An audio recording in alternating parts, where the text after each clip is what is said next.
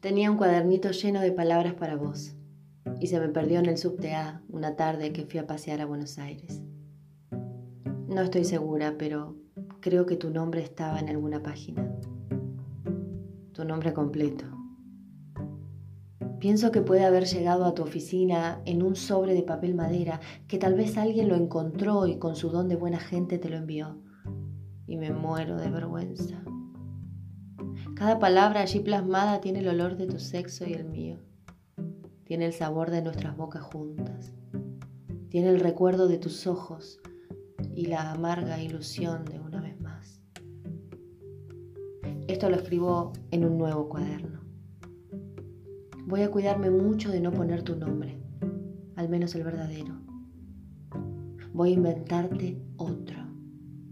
Claro, eso sería más seguro. No se me ocurre ninguno original. ¿Cómo te llamas? Le pregunto al mozo que trajo mi vodka. Se llama igual que vos. Debe ser un mensaje del destino. Tal vez haya una vez más.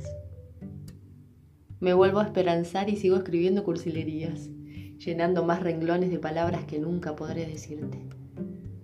Cierro los ojos y pienso en vos. Se me dibuja una sonrisa y le tiro un besito al aire.